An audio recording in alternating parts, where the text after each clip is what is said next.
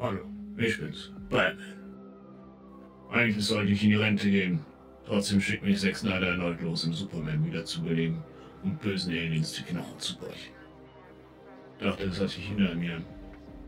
Warum das Ganze wesentlich besser ausfällt als das letzte Mal und Superman jetzt fast so cool ist wie... Was? Superman so cool wie ich? Wer hat das geschrieben? Wer hat das geschrieben? Äh, Folger ab! Du bist fertig! Du entkommst mir nicht!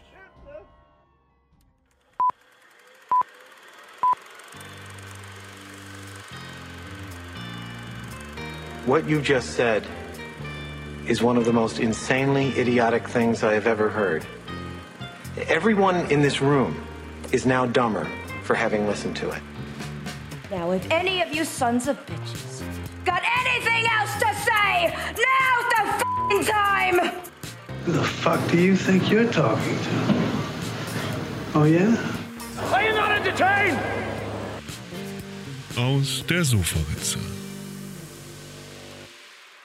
was die Epochalfilme wie Ben Hur oder die Zehn Gebote aus dem frühen Zeitalter des Hollywood-Kinos waren, sind heutzutage die Superheldenfilme. Avengers, Iron Man. Wir haben aber auch nicht nur Marvel, sondern wir haben natürlich auch DC und insbesondere ein Film treibt dieses Epochale jetzt tatsächlich fast schon wieder in dieses gute alte Zeitalter dieser Epochalfilme. Ich rede hier von Justice League, dem Snyder Cut. Und der Film geht nicht nur vier Stunden, sondern hat auch noch eine Geschichte, die um ihn selber entstanden ist und selber fast schon äh, einen Film wert wäre. Äh, Nikolai, hast du denn Justice League den Original besser gefunden oder fandest du jetzt den Snyder Cut besser? Also die Frage, ob der Zack Snyder Justice League Film besser ist als der 2017er von Joss Whedon, die muss man sich ja, glaube ich, gar nicht stellen. Die Frage, die man eigentlich stellen müsste, ist, ist der Film endlich ein guter Film? Meine Meinung. Weil er ist um Längen besser als das, was 2017 abgegeben wurde.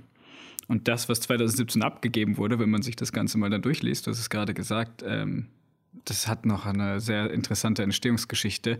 Dann ähm, sieht man auch, warum der Film so seltsam geworden ist, weil das nämlich die Vision zweier Regisseure waren, plus tragischer Hintergrundgeschichte und allem Pipapo. Und zwar war es nämlich eigentlich folgendermaßen. Justice League oder die DC-Leute beziehungsweise die Warner Brothers Funktionäre, die ähm, ja die Rechte an den DC-Filmen haben, also an den Detective Comics-Film, äh, die haben natürlich gesehen, was Marvel mit dem Marvel-Universum äh, geschafft hat bis 2012 und das waren, glaube ich, ähm, fünf Filme, oder? Wenn ich es richtig im Kopf habe.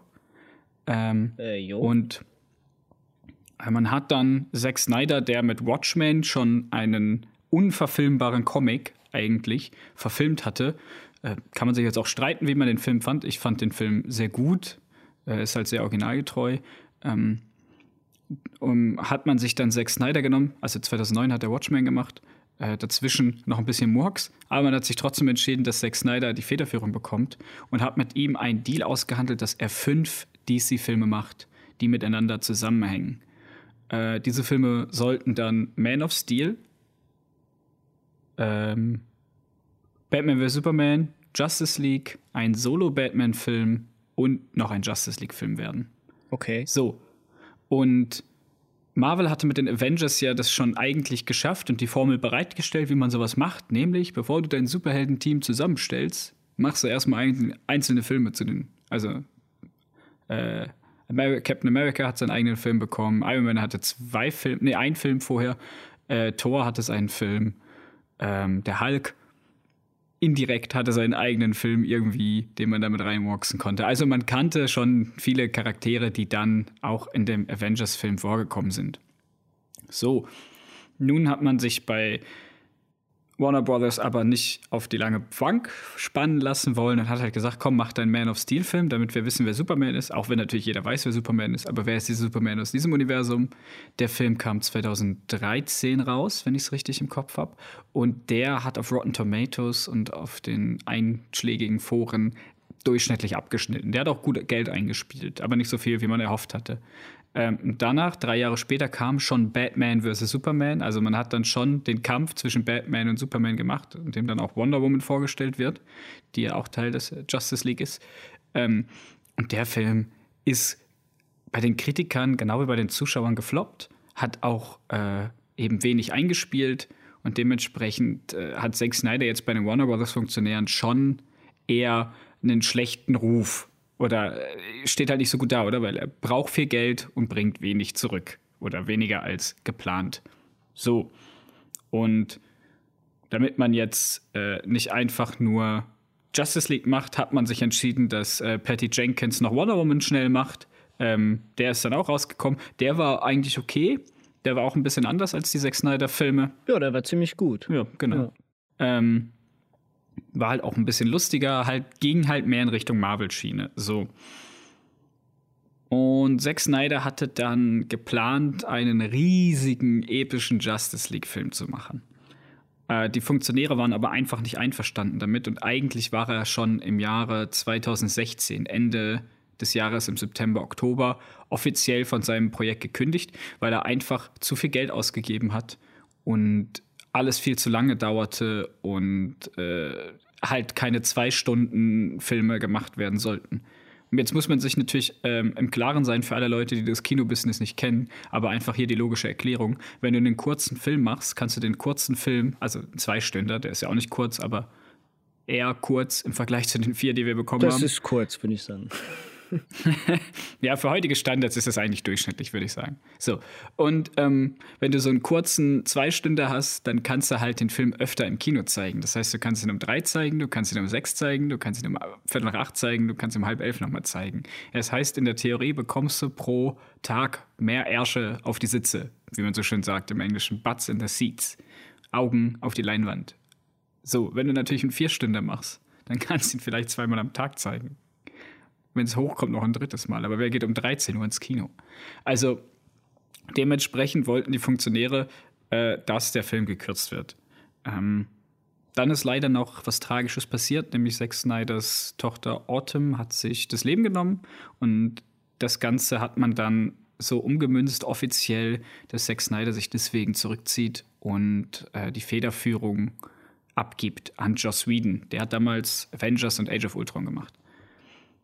Es hieß auch offiziell von der Seite von Warner Brothers, dass nicht viel an dem Film geändert werden sollte. Also Joss Whedon macht eigentlich nur noch schnell den, den Cut. Eigentlich ist alles schon im Kasten. Es gibt zwei, drei neue Sachen, aber jetzt nichts weltbewegendes. Es ist Zack Snyder sein Film, äh, so wie er sich das vorgestellt hatte. Hat man nach außen hin kommuniziert. So, wer den Joss Whedon-Film gesehen hat, der weiß, dass das sehr viel Avenger war und sehr wenig das, was die beiden Zack Snyder-Filme vorher waren. Es gab extrem viele Reshoots, die äh, sehr, sehr viel Geld verschlungen haben. Es gibt eine Zahl, ob die stimmt oder nicht, aber auf die bin ich im Internet gestoßen. Ähm, da ja äh, Henry Cavill, der Superman spielt, ähm, zeitgleich Mission Impossible gedreht hatte und im Vertrag stehen hatte, er darf sich seinen Schnauz nicht abrasieren für den Film, äh, musste dann in den Reshots den Schnauz weiterhin haben und der wurde dann digital äh, rausgefiltert zwar relativ schlecht und das Ganze hat 25 Millionen Dollar gekostet. Was man ja auch sehr gut in der Öffnungsszene vom Original Justice League, also aus dem Jahre 2017, sieht. Die, der Film fängt ja eben genau auch mit dieser Szene an, wo Superman von zwei Jugendlichen gefilmt wird und ausgefragt wird. Und es wirkt irgendwie ein bisschen unecht, die ganze Szene. Also Superman selber. Also man sieht ein bisschen, dass da was gemacht worden ist. Ja, es hat einen sehr, sehr großen Uncanny Valley-Effekt. Ja, genau. Und ähm, ja, also diese 25 Millionen, die hätte man sich auch woanders hinschieben können. Äh, nämlich da, wo die Sonne nicht hinkommt, nämlich nach Gotham City. Das sieht nämlich auch nicht ganz so cool aus wie im Zack Snyder's Cut. Aber um jetzt die ganze Geschichte mal auf den Punkt zu bringen, im neuen Film, im, also um das noch weiter zu erzählen, ähm, Zack Snyder, äh, es gab dann irgendwoher Gerüchte oder Zack Snyder hat vielleicht mal was in einem Interview gesagt oder was weiß ich nicht was. Irgendwoher kamen die Gerüchte, es gäbe eine längere Fassung. Man hat damit gerechnet, dass es vielleicht 20 Minuten länger ist es gäbe diese längere andere Fassung, die für den Film viel, viel besser machen mhm. würde. Und das hat natürlich keiner geglaubt, aber da gab es so eine laute Minderheit, die hat das richtig vokal ins Internet getragen und hat auch während der New York Comic Con quasi, äh, also die haben eine GoFundMe-Page gegründet, für, damit sie sich äh, AdSpace im Times Square kaufen können während der Comic-Con 2018. Und ähm, haben gleichzeitig auch noch äh, die andere Hälfte dann gespendet an die Suicide Prevention in den USA, ähm, damit äh, eben zu Ehren von der Tochter von Zack Snyder und ähm, haben dann mit dem Hashtag Release the Snyder Cut und einem richtig fetten Bild dazu, also wirklich, das hätte auch ein Filmposter sein können. Ähm, ist, glaube ich, auch. Ich glaube, das ist eins der Bilder, wo die Justice League-Fahne so komisch kaputt ist. Auf jeden Fall ähm, haben die das äh, überall hingetragen und irgendwann hat dann Gal Gadot nämlich in diesen ganzen Chant mit eingewirkt und hat auch getweetet, Release the Snyder Cut. Uh, this is the man who's pretty much trained me for everything. And uh, Justice League, Aquaman, Batman, Superman, and uh, you know, trying to get back in shape. Talking to my, my buddy, we're at nonprofit right now, and uh, we were just thinking to ourselves, we're just sitting around doing nothing. Fucking release the Snyder Cut, am I right? Exactly. Release Snyder Cut. Release the fucking Snyder Cut. You know what I mean? Like, what are we waiting for? There's some goodies in there. I'm just gonna go ahead and put it out there. So hopefully, you know, generally the shit I put out there comes true. Let's hope it does. Release the fucking Snyder Cut, baby! Und so kam es dann, dass in 2020 das legendäre Bild rauskam, wo vier IMAX-Rollen, äh, also riesige Trümmer eigentlich, mit äh, dem Buchstaben S, äh, nee, ZSJL, wo äh, stand überall drauf, äh, abfotografiert wurde, auf Zack Snyders Twitter-Account publiziert wurde, mit der Unterschrift quasi äh, Is the cut real? Ähm, Fragezeichen. Und dann ist das Ganze explodiert. Und so hat man sich eigentlich überlegt, das Ganze als sechsteiligen Miniserie äh, zuerst auf dem neuen HBO Max von Warner Brothers äh, zu, zu senden.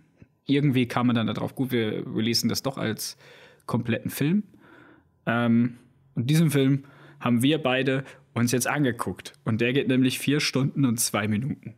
Ja, er ist äh, äußerst lang. Also es ist äh, wahrscheinlich der längste Film, den ich äh, seit dem Herr der Ringe 3 Extended Cut gesehen habe. Ich war, Ja. weiß, also mit Ausnahme natürlich von wohl Ben Hur. Ich weiß noch nicht mal, ob Ben Hur so lang ist, aber naja, sei dahingestellt. es ist auf jeden Fall die Geschichte selbst um, um den Snyder Cut äh, Ist genauso lang wie der ist Film. genauso lang und genauso interessant, wenn nicht sogar teilweise ein bisschen interessanter als der Film selbst. Nee, Aber gut, absolut nicht. Darüber lässt sich streiten. Ich, ähm, was jetzt sicher mal der Fall ist, ist, die Geschichte ist schon sehr schräg und man, man sieht auch ein bisschen, wie stark diese Fangemeinde um Zack Snyder ist. Und man könnte auch sagen, Snyder ist nicht unbedingt ein Erfolgsregisseur, ähm, sondern er ist mehr ein Kultregisseur. Also ich meine, seine Filme sind mit Ausnahme vielleicht von Sucker Punch alles Kultfilme. Also es fängt mit Watchmen an, ähm, 300 äh, und dann kommen eben Man of Steel, Batman vs. Superman. Das sind Filme, die sind alle mehr oder weniger an der Kasse gefloppt. Abgesehen von 300. 300 hat das Zehnfache von dem eingespielt, was er eigentlich gekostet hat. Ja, gut, aber alle- 300 hat auch nichts gekostet. ja, genau, richtig. Oder? Aber alle anderen Filme, die er gemacht hat, die sind mehr oder weniger gefloppt. Also die haben einen Bruchteil, äh, die haben einen Bruchteil mehr eingespielt, als sie eigentlich gekostet haben. Zum Teil sogar mehr gekostet, als sie eingespielt haben. Und da frage ich mich dann halt einfach auch ein bisschen auf der Seite von, ähm, von Warner Bros., wenn man Zack Snyder so einen Auftrag gibt, äh, und man vorher schon diese Zahlen sieht, glauben Sie, Sie können aus einem Regisseur, der sich die Freiheiten nehmen möchte, weil er so arbeiten möchte und weil seine Fans ihn dafür lieben, ob er weiter in seiner Linie treu bleibt oder ob man tatsächlich aus ihm einen Multimilliarden-Regisseur machen kann. Und das Risiko sind sie ja eingegangen, aus welchem Grund auch immer. Und das war offensichtlich ja immer vorhanden. Und ich finde es ein bisschen doof, wenn man sagt, ähm, ja, nö, vier Stunden hast jetzt, äh, du hast über vier Stunden gedreht. Nee, der vier Stunden Film, das geht nicht. Man hätte ja überlegen können, hey, kannst du den Film in zwei Teile aufteilen? Umso besser. Dann kannst du sogar, dann hast du eigentlich sozusagen alles schon abgedreht, machst zwei Filme aus, den, äh, aus diesem einen großen Film. Und ich glaube, da wäre vielleicht Zack Snyder sogar drauf eingegangen. wenn er nicht, äh, wenn da nicht das mit seiner Tochter gewesen wäre. Und dann hätte, hätten sie wahrscheinlich sogar das Doppelte bis Dreifache einspielen können. Das sind so Überlegungen. Wenn du den, wenn du den Film jetzt angeguckt hast, oder? Mhm. Siehst du irgendwo in diesem Cut eine Stelle, wo du sagen könntest, hier kann ich aufhören? Ja, locker. Hey, guck mal, du kannst der Film bis zu ungefähr zur, zur Mitte. Ich meine ich mein wirklich, dass du, dass du einen guten Cliffhanger hast, dass du sagen kannst, hier kann ich aufhören und da beginnen wir das nächste Mal. Ohne dass es aussieht, als wäre der Film einfach nur abgeschnitten und in zwei Teile. Ja, doch, sicher, du kannst locker irgendwo eine Stelle finden. Also ich meine, es gibt, es gibt so einige Sachen, du siehst ja. Ich finde nämlich nicht. Also du, du, du, du, das, was der Film anders macht, ist, dass er eine Geschichte erzählt, wohingegen der Original Justice League so ein bisschen halt einfach unterhalten möchte. Das heißt, er, er kommt relativ schnell zu, zu der eigentlichen Aufgabe. Die Hintergründe und die Charaktere sind selbst einfach mehr starke Persönlichkeiten, in Anführungszeichen, aber ohne groß Charakter. Also ohne, dass wir über ihre Motivation wirklich Bescheid wissen ähm, oder sonst irgendwelche Hintergrundinformationen kriegen. Klar, vom zum Teil wissen wir das schon von, von den vorhergehenden Filmen, aber ein Aquaman zum Beispiel oder ein Flash, die sind ja komplett neu hinzugekommen. Und ja, Cyborg auch. Ein Cyborg, ja eben, siehst du, Cyborg geht vollkommen, also im Original komplett verloren. Also das ist wahrscheinlich die unbedeutendste Heldenfigur aus einem Superheldenfilm, die es in den letzten 20 Jahren gab. Und ich können wir hier können wir hier einfach mal für die Begriffstätigkeiten den Zack Snyder-Film als Original bezeichnen und das andere nicht? Ja, ich habe das Gefühl, du musst, so, du, musst das, du musst das aber so sagen. es, es gibt den Snyder-Cut und es gibt die Originalfassung. Ja, aber das ist doch nicht das Original. Doch, es ist das Original. Aber äh, schlussendlich nein, das ist, ist die Snyder Cut. Version. Nein, nein, es geht ja nicht darum, ob das Original besser ist. Du gehst jetzt immer davon aus, dass das Original besser ist. Ich will nein, ganz nein, im Gegenteil, ich siehe Extended Cut von Herr der Ringe. Der Extended Cut von Herr der Ringe ist 10.000 Mal besser als das Original, was im Kino lief. Das ähm, ist der Theatrical Cut, ja, aber auch nicht, das sind ja beides vom selben Regisseur, oder beim anderen halt nicht. Ja, aber wenn ich jetzt 10.000 Mal Theatrical sagen muss, dann äh, verhaspel ich mich schon beim dritten Mal und dann haben die Zuschauer ständig was zu lachen. Danke. Ähm, um, es geht aber gar nicht darum. Es geht mir so ein bisschen um diese Denkweise, die bei Warner Bros. vorhanden war. Und wenn man sich auf einen Regisseur einlässt wie, wie Snyder, dann muss man ja auch mit dem rechnen, was er, was er halt aus, auch ausmacht. Ne? Und ich glaube, man hätte sehr wohl den Film irgendwie aufteilen können. Du hast sogar äh, in einem Gespräch, in einem privaten Gespräch noch erzählt, man hätte das auch gut als eine vierteilige Miniserie aufteilen können. Das nee, es war ursprünglich als sechsteilige, als sechsteilige gewesen, sogar. oder? Weil es sind ja sechs Chapter. Stimmt, oder? Also das, äh, das, das hätte man alles machen können. Das wäre alles auch möglich gewesen dass das jetzt draußen ein vierstündiger Film wird, das hat ja wirklich nur mit den Fans zu tun. Ohne die Fans gäbe es diesen Cut nicht. Weil die Nachfrage größer ist und ich. Snyder wollte das wahrscheinlich jetzt auch noch verwirklichen, der, nach, nachdem er sich wieder gefangen hat und so weiter und so fort. Aber ich bin dankbar dafür, dass es diesen Film gibt. Ich gucke ihn mir sicher auch nochmal an. Ich habe ihn bereits zweimal gesehen. Aber ja, ich, äh, ich nicht. Ich habe ihn nur einmal gesehen. Dafür habe ich äh, extra vorher nochmal Justice League in die Theatrical oder Originalfassung nochmal gesehen. Äh, und dahingehend ist es wirklich sehr interessant. Also man kann diese Filme rein theoretisch, vielleicht nicht am Stück, aber innerhalb von einer kurzen äh, Zeitspanne hintereinander gucken.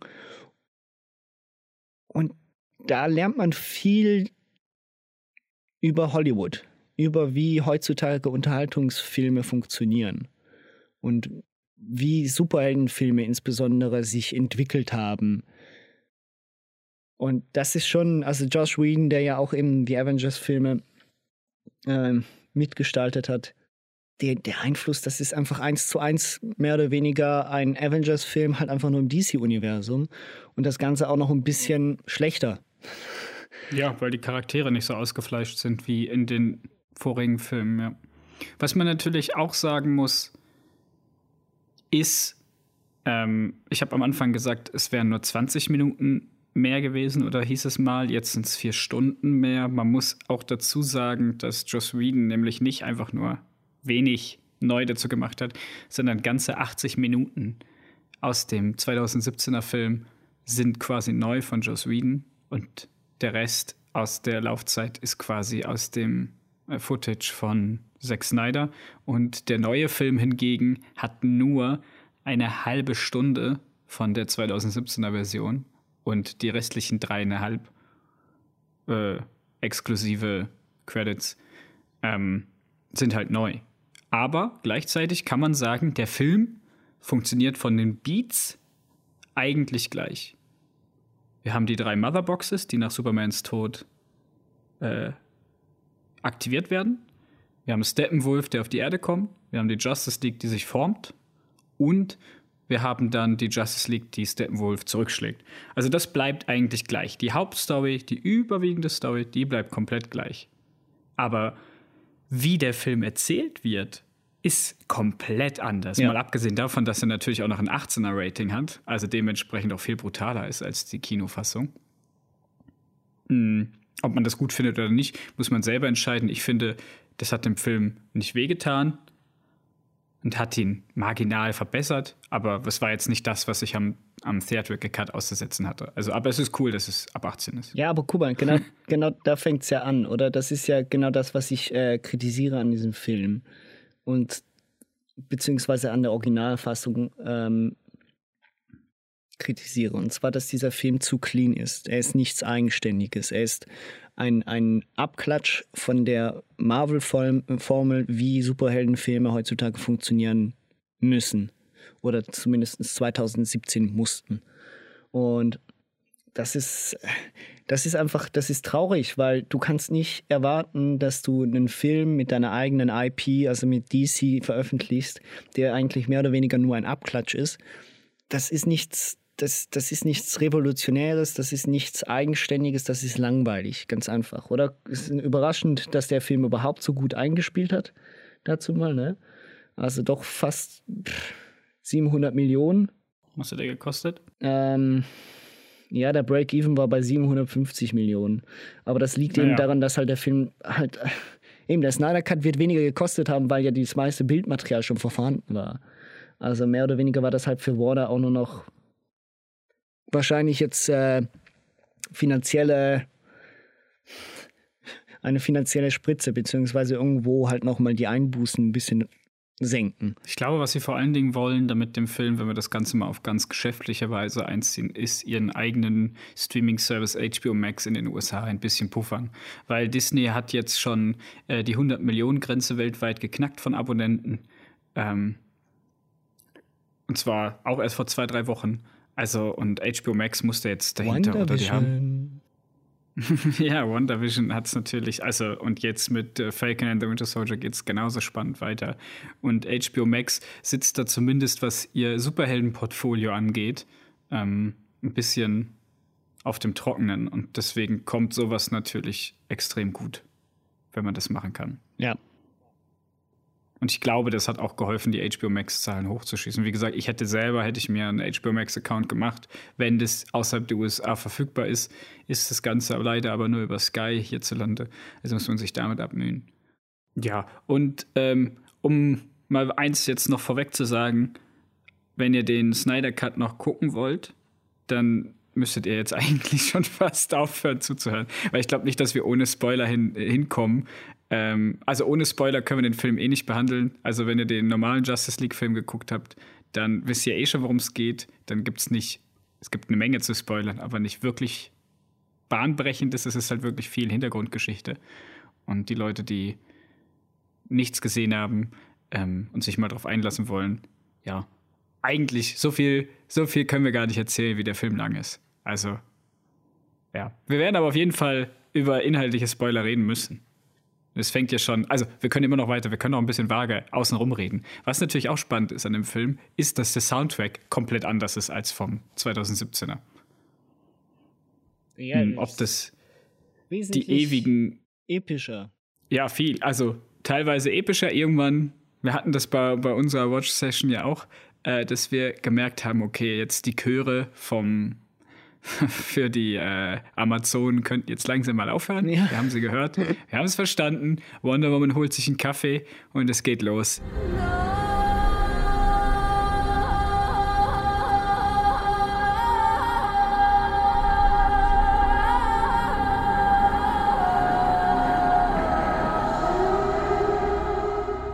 Ja, ja.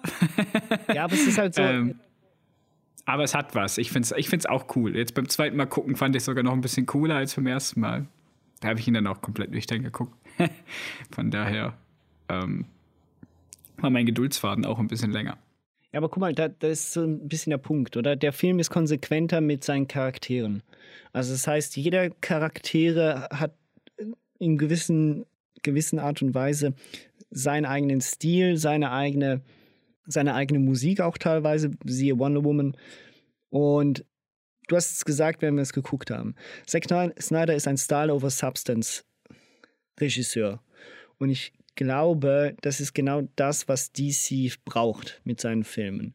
Weil bei den Avengers-Filmen ist, ist alles sehr clean, ist alles sehr, sehr, sehr lustig. Auch da ist viel äh, Style over Substance, aber halt auf andere Art und Weise. Also es geht dann mehr um Klamauk, mehr um Unterhaltung per se.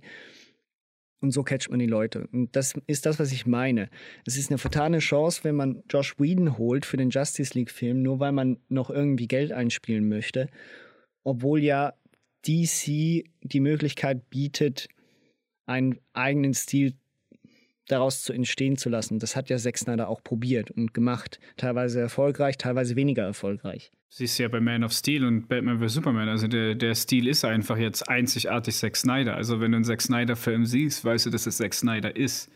Also ja. äh, Zeitlupe, coole Bilder, coole Momente, mit guter Musik unterlegt. Der weiß halt auch einfach auch manchmal, wie man wechselseitig, also wie man auch Musik, die eigentlich im ersten Moment nicht passt oder gefühlt nicht passen sollte, oder mit dem, was, was gängig ist, trotzdem passt, weil er einfach ein bisschen was anderes macht. Er ist halt, er kommt halt aus der Ecke der Musikregisseure in seiner Jugend, also er hat Musikvideos produziert und das merkst du halt heutzutage immer noch. Wenn du dir die Szene in London anschaust mit Wonder Woman, ähm, wie sie nachher die Bombe in die Luft wirft und, und äh, diese, diese Moment, oder, wo sie den, den Koffer loslässt, ähm, mhm und, und in der Luft steht in dieser Pose, das kommt direkt aus einem, das kam direkt aus dem Comicheft. Du, wenn diese, dieser Shot, wo sie auf Justice, äh, auf, auf der Lady of Liberty steht, oder wie heißt die Lady of Justice? Äh, ja. Lady of naja, auf Liberty? Ja, ja. Lady of Liberty, oder? Da steht sie ja drauf als Teil der Justice League quasi. Da noch nicht geformt, aber das sind ja auch schon so Andeutungen. Den gibt es auch im 2017er, den Shot. Aber da merkt man halt, okay, das ist ein Zack Snyder-Shot, oder? Sonst wäre der nicht drin. Und ja, ähm, also diese ganze Szene, oder du siehst einfach, wie, sie, auch wie sie durch die Tür gebrettert kommt und die Türen auseinanderfliegen, wie sie schnell kämpft, wie sie ähm, die Leute rettet. Und jeder Shot, der da ist, sieht aus, als wäre das aus irgendeinem Comicbuch eins zu eins aus irgendeinem Comicheft rausgenommen und auf die Leinwand gesetzt. Und das zieht sich meiner Meinung nach durch den kompletten Film. Durch die ganzen vier Stunden hast du immer das Gefühl, hat der da jetzt einfach wie bei Watchmen Panel für Panel abgescannt und halt als Storyboard mäßig missbraucht, damit er das so, so, so, so stagen kann, damit das Boxing so funktioniert. Es ist, ist einfach, und das ist halt das, was für mich das DC-Universum, auch wenn die Filme objektiv nicht die besten sind, Punkt. Man of Steel hat seine Schwächen, Superman hat eigentlich nur Schwächen, obwohl ich ihn sehr mag. Ähm, ja, und äh, Justice League hatte halt, und der Director's Cut von Justice League, der Snyder Cut, der hat diese Schwächen auch. Aber man, wenn man sie mag, sind es halt keine Schwächen. ja gut, es gibt sicher Leute, die mögen auch den Original-Cut. Ich meine, der Original-Cut war ja jetzt auch nicht per se aber ja, nur doch, scheiße. Der war so schlecht. Nein, Guck mal, der, der war so schlecht, dass äh, Ben Affleck nachher von seiner Rolle als Batman zurückgetreten ist. So schlecht war der, dass er gesagt hat, okay, ich mach da doch nicht mehr mit. Das ist ja nur noch Shit. Trotzdem sind wir ja den Film dazu mal gucken gegangen und fanden ihn ja nicht scheiße. Wir sind rausgegangen und haben gesagt, ja, der war ganz unterhaltsam. Wir waren uns natürlich auch nichts anderes gewöhnt von Marvel und haben deshalb wahrscheinlich auch äh, da nichts anderes äh, danach wahrgenommen. Aber von der Machart her ist der Film halt schon, es ist kein schlechter Film. Es ist kein guter Film, aber es ist auch kein schlechter Film. Es ist halt einfach nur das, was wirklich schade ist und das, was ich wirklich ein Problem habe mit der Originalfassung ist, dass sie keinen Charakter hat. Also es ist der Film ist zum Vergessen und das meine ich wortwörtlich. Also ich meine, du vergisst so gut wie alles, was in dem Film passiert, abgesehen vielleicht von der ein oder anderen Flash-Szene. Aber. Das stimmt, ja. Die Flash-Szene gegen Superman ist ähm, einfach die beste Filme in dem Original, im Original-Cut. Das ist Und so. die ist ja auch drin geblieben im Director's Cut. Also kann ja nicht so scheiße gewesen sein. Aber war ja auch scheinbar eine Snyder-Szene. Also. Also welche meinst du jetzt? Wenn, wenn Superman wiederbelebt wird und äh, Flash will ihn angreifen und dann Ah, guckt er so ja. nach rechts in der Zeitlupenversion, in der Flash-Geschwindigkeit. Äh, und da siehst du es eigentlich. Die ganzen guten Shots, also alles, wo du sagen würdest, ja, das war eigentlich ganz gut im Theatrical Cut, ist auch im Director's Cut drin. Also, das sind ja alles, also Snyder hat ja wirklich nur seine eigenen Szenen genommen. Ja, ja. Ja, und das ist, also, das ist wirklich so, ja. Also da siehst du ja eigentlich schon, wie viel. Also logisch, oder? Äh, Es ist sicher schwierig, als, also ohne jetzt Joss Whedon einfach ohne Grund weiter blöd zu haten, aber es ist, äh, um ein bisschen in Schutz zu nehmen, es ist sicher schwierig, wenn du einfach die Aufgabe bekommst von den Ex- Executives, mach einen guten Film aus einer Vision, mit der du selber nichts anfangen kannst, weil deine Art von Filme machen ganz anders ist. Dann kommt halt da so ein Mischmasch-Film raus, wie der 2017er. Ja. Was mir noch ja aufgefallen, machen. was mir noch aufgefallen ist, oder zumindest gefühlsmäßig, ist, äh, dass in der äh, Kinofassung, also in der Originalfassung, ähm, dazu mal die Batman-Stimme nochmal irgendwie lächerlich tiefer gesetzt worden ist. Also ich habe den Film nochmal geguckt und ich weiß nicht, vielleicht lag es auch nur an der Szene, aber es gibt so bestimmte Szenen, die ist, das ist mir jetzt beim Snyder Cut weniger aufgefallen, bei dem Batman schon wirklich absolut lächerlich die Stimme irgendwo auf äh, Low Frequency äh, 20 Hertz gesetzt wird. Okay, das ist zu tief, aber wo, wo du sie eigentlich fast schon gar nicht mehr wahrnimmst, sondern nur noch als Gerummel. Als What do you want from me? Fear. I can smell it. Ich glaube, das hat vor allen Dingen damit zu tun, dass der Film ja fast, also das ist halt kondensmäßig, oder sage ich jetzt mal, wenn man den Film so zusammendrückt, ähm, ja auf die Gesamtlänge gesehen mehr Batman gibt im 2017er, prozentual, ähm, weil der Film ja kürzer ist und deswegen er ja auch viel tiefer redet, also, also viel, viel öfter tiefer redet, böse gesagt, oder prozentual tiefer redet, wenn du mir folgen kannst, was ich meine. Und in der Vier-Stunden-Fassung hast du halt viel mehr Bruce Wayne und viel mehr den normalen Ben Affleck, quasi, wo es vielleicht nicht so auffällt. Weil mir jetzt beim zweiten Mal gucken ist mir auch aufgefallen, als er in den Action-Szenen redet er halt wirklich tiefer. Ist so. Wenn er das Batman-Ding anhat, dann redet er tiefer, sobald er die Maske aufsetzt. ja, gut, eben. Ah, Also, und Und zwar jetzt auch nicht gerade, auch nicht gerade so, also, also halt genauso wie du es gesagt hast, eher lächerlich tiefer. Aber ja. vielleicht ist man es auch von Ben Affleck nicht so gewohnt und deswegen kommt denn das so vor.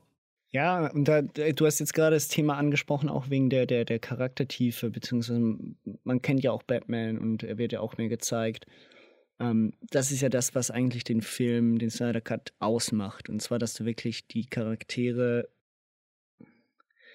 Wonder Woman, aber auch Flash und Cyborg und Aquaman, du lernst sie viel mehr kennen. Also der, die erste Hälfte des Filmes sogar ein bisschen mehr als die erste Hälfte des Filmes, geht ja eigentlich mehr oder weniger zuerst einmal das Team überhaupt aufzubauen. Also du lernst Batman kennen oder beziehungsweise Batman weiß schon über ein Problem Bescheid, da kommt irgendwas und er probiert Aquaman zu überzeugen und äh, He said no. Genau, das funktioniert nicht, oder? All das Zeug. Und dann sieht man aber vorzu halt, wird, wird ein weiterer Charakter eingeführt und man hat zuerst so vier, fünf verschiedene Handlungsstränge.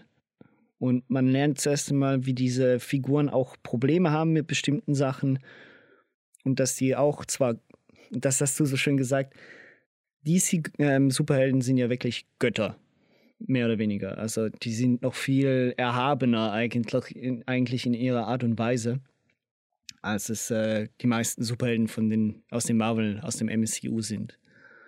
Und das merkst du ihnen auch an. Oder sie sind durchwegs entweder unnahbarer, weil sie wirklich absolut was Besonderes sind, oder halt auch ein bisschen arrogant gegenüber dem normalen Volk. Ähm, ähm, ja, auch da wieder, ähm, um nicht allzu viel aus dem Film mal inhaltlich zu spoilern, die London-Szene mit Wonder Woman, oder? Wenn sie da mit einem Schlag zwei Typen, also sie schlägt einen unten am Fuß und den anderen erwischt sie irgendwie am oberen Brustkorb mit einem Schlag und beide klatschen durch die Tür weg. Ähm, das kann im MCU, äh, kann das nur der Hulk. Ja, das stimmt. also, äh, die Leute auch, auch, die bringen die ja wirklich um in, in dem Cut oder die bringen ja, also da wird, da wird ja nicht einmal darüber nachgedacht, dass da jetzt gerade die Bösewichte, die sind tot. Ja. So. Und es sind Menschen, Und das eben- ist der Punkt. Und es sind Genau, es sind Menschen und das sind nicht irgendwelche Alien-CGI-Viecher, die kommen dann später, aber äh, es sind auch teilweise einfach Menschen, die dann umgebracht werden und ähm, es hat halt alles so ein bisschen mehr, weißt du, so ein bisschen mehr Impact und dadurch, dass sie nicht zur Verantwortung gezogen werden, weil auch niemand sie einfach, niemand kann denen auch, wer will denn was machen? Ich meine, Gotham PD arbeitet mit Batman zusammen, weil sie gegen ihn nicht arbeiten könnten. Äh, Superman weiß man ja schon im Man of Steel, äh, was der drauf hat. Also der ist ja wirklich ohne Kryptonit kriegst du den nicht. Ja. Punkt. Oder wenn dir die Sonne verdunkelst. Aber das ist eine andere Geschichte. Ähm, Wonder Woman ist auch eine Amazon und äh, die Amazonen, die wir im, im, im Snyder Cut sehen, die sind ja auch richtig badass. Also das sind halt alles so mythische Wesen. Das sind alles, äh, zu Recht heißt das im DC-Universum immer Meta-Humans und nicht Superheroes. Ja, eben, so eine, so eine, so eine, so eine Art Civil War ähm, im DC-Universum, das wäre gar nicht möglich, weil wenn sich da nur Superman schon dazu entscheidet, ähm, sich nicht zu unterwerfen, wäre einfach die gesamte Menschheit am Arsch. Also, Äh, Siehe die Injustice-Comic-Reihe, ja. in der Louis Lane von dem Joker getötet wird und Superman der Weltregierung mitteilt, so Leute, ich bin jetzt hier der Herrscher. Und die sagen nö. Und dann bringt er halt alle um, die Nein sagen. Worauf ja auch äh, so ein klein bisschen angespielt wird am Ende des Snyder Cuts. Mit dem Nightmare Universe. Und das, und das ist nämlich eine Sache, die will ich auch noch äh, unbedingt hier loswerden. Und zwar macht nämlich der Snyder Cut eine Sache, die ich richtig, die mir richtig gut gefällt. Und das ist, er macht Batman für Superman besser. Stimmt. Dadurch, dass sie nämlich diese ganzen Nightmare-Sachen wieder einbringen. Und Nightmare wird hier übrigens mit KN geschrieben. Also quasi das der Ritter. Ritterverse. Genau. Äh, Nightmare. Ähm, in, in dem Universum gewinnt eigentlich das Böse und Superman, also Louis Lane stirbt auch scheinbar vom Joker umgebracht. Irgendwas hat er damit zu tun. Und ähm, Superman reiht sich dann ein, um als äh, Verbündeter oder Untergebener, das kriegt man nicht so ganz mit, in den Rückblenden oder Vorblenden äh, von Darkseid, dem Oberbösewichten, dem Thanos des DC-Universums äh, und macht dann Jagd auf Batman, weil der es nicht verhindern konnte. So. Und im Batman vs. Superman gibt es diese eine Szene, wo der Flash kommt in so einer ganz komischen Rüstung und sagt, äh, du musst ihn aufhalten, Lois Lane ist der Schlüssel zu allem und äh, er sieht halt, wie Batman absolut keine Ahnung hat, was er sagt und dann sagt, bin ich zu früh und dann wieder verschwindet. Also Barry Allen ist wieder mal in der Zeit unterwegs und reist in der Zeit zurück.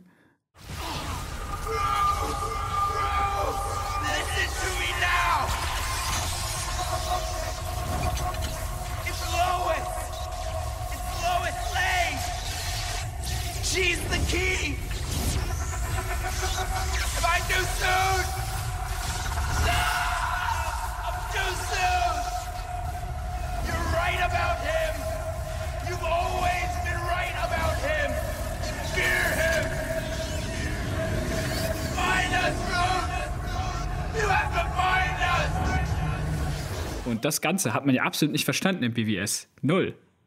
Keine Chance. Und jetzt bekommt man so langsam, aha. Und wenn man sich jetzt vorstellt, was eigentlich noch hätte alles kommen können, so, ne, dieser eigene Batman-Film, ähm, dann nochmal ein zweiter Justice League-Film, wo vielleicht diese Realität für eine kurze Zeit echt wird.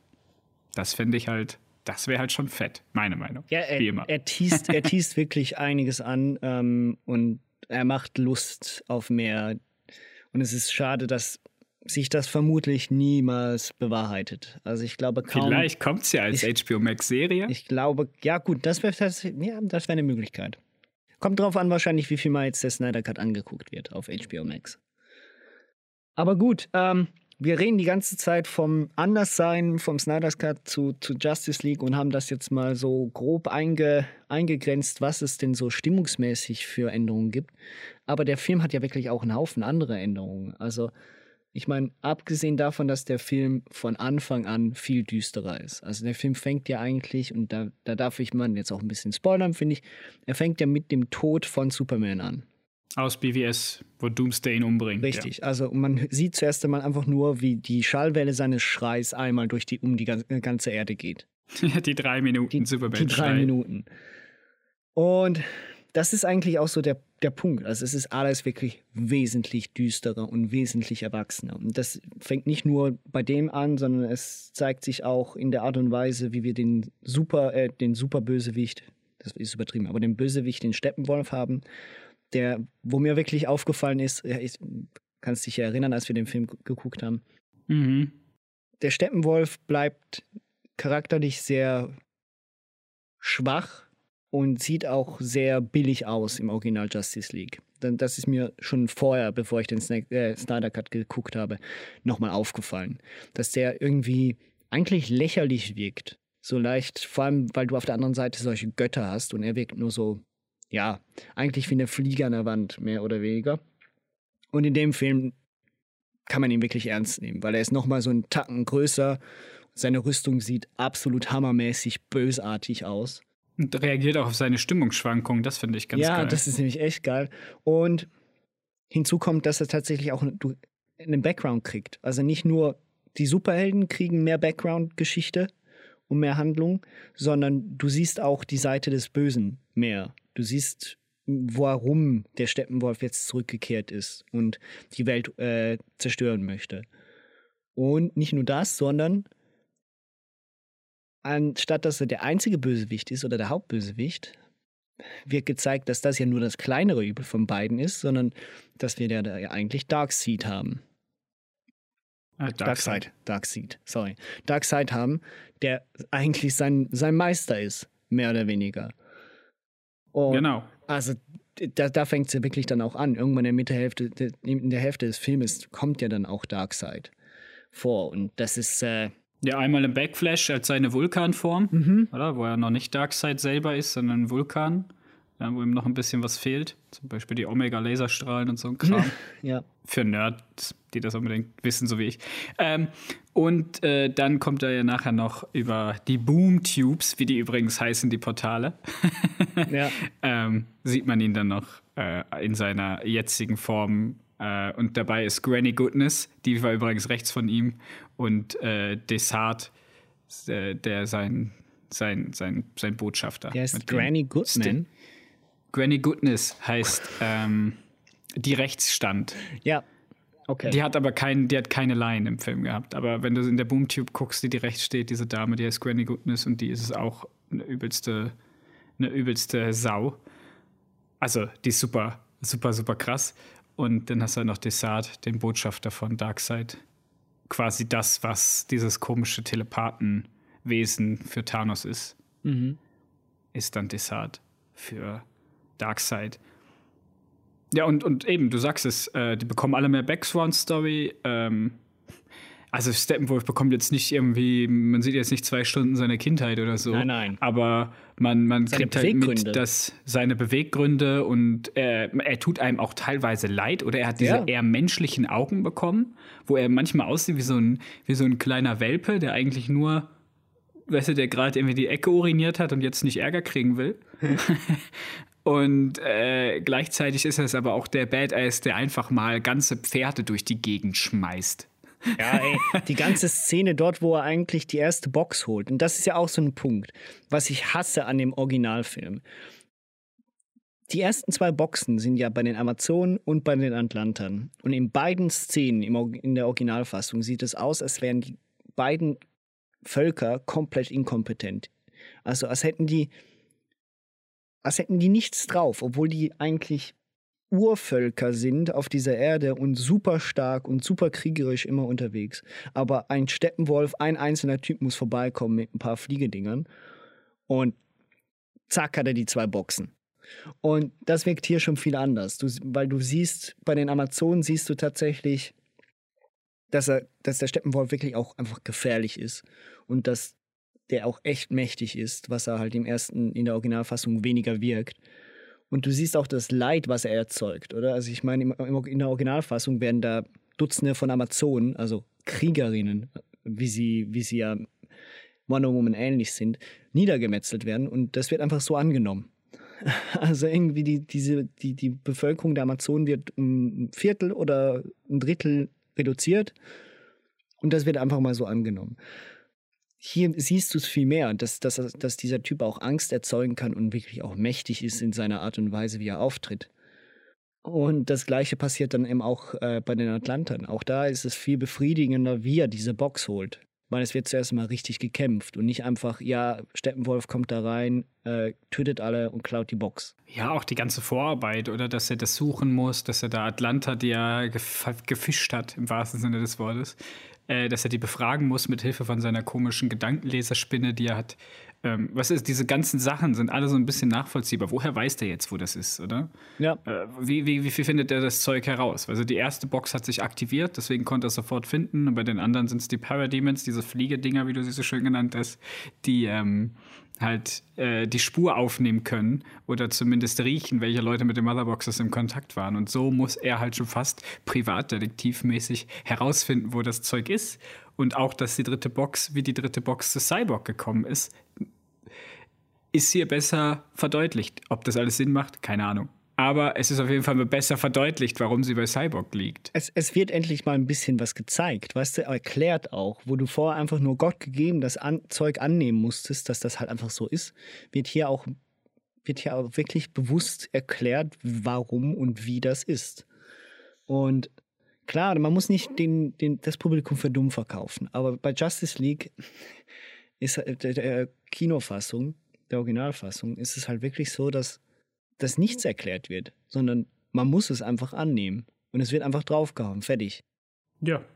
Und äh, ja, auch bei der Originalfassung im Endkampf, oder? Du hast es angesprochen, als wir den Film geguckt haben, ich hatte das schon gar nicht mehr im Kopf, aber du hast ja gesagt, da ist diese russische Familie, die dann von ja. Superman und dem Flash gerettet wird und so ein Kram, oder? Das kommt alles gar nicht vor in dieser Fassung, weil wir brauchen nicht wir müssen nicht nochmal irgendwelche Leute haben, die, an die wir uns eigentlich emotional binden sollten, damit wir wissen, was hier jetzt gerade an Stake ist, oder? Weil das ist ja das, was, was ich auch im also was ich auch nicht verstanden habe im Originalfilm. Ich brauche doch jetzt keine Familie als Zuschauer. Brauche ich doch jetzt nicht diese Familie, um zu sehen, da geht gerade die Post ab und die Welt ist kurz vorm Untergehen. Hoffentlich können sie diese Leute retten. Weil wenn die drei Motherboxes sich zusammenpacken, dann ist die Welt kaputt. Dann ist scheißegal, welche Familie gerettet wurde und welche nicht. Ja.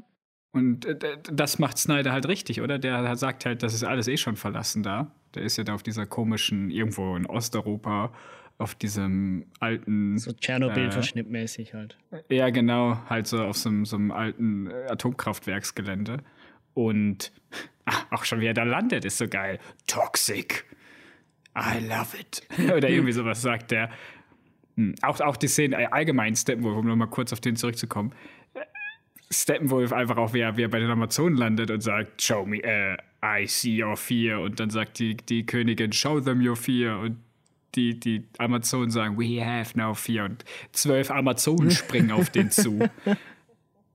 Es ist einfach so gut. Es ist einfach so gut. Naja, und eben, und das sind halt auch so Sachen, oder? Äh, es ist auch nicht so rot, äh, der Endkampf. Das war eine Erleichterung. Im Tschernobyl-Dingen, ja, das, weil der Film ist ja eh eigentlich relativ düster von der Farbpalette. Bland würde ich jetzt nicht sagen. Er hat, er hat Farben, aber es ist halt, sind halt alles dunkle Farben. Ja. Und wenn es an andere Farben gibt, die nicht dunkel sind, dann hat das auch meistens einen Grund. Also dann ist das, um das hervorzuheben. Eben wie wenn sie Superman projizieren und man sieht in seiner blau-roten Rüstung, dann ist das mit Absicht jetzt extra hell und blau und grell, um das nochmal zu verdeutlichen.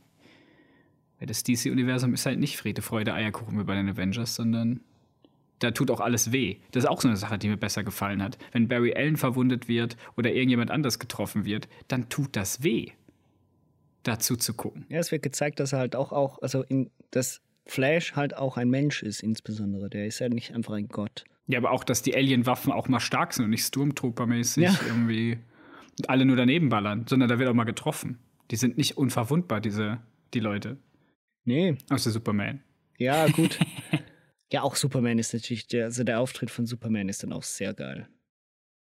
Auch was, ich, was mir besser gefällt. Oder im, im, im normalen Justice League äh, Film von 2017 kommt Superman am Ende und rettet den kompletten Tag.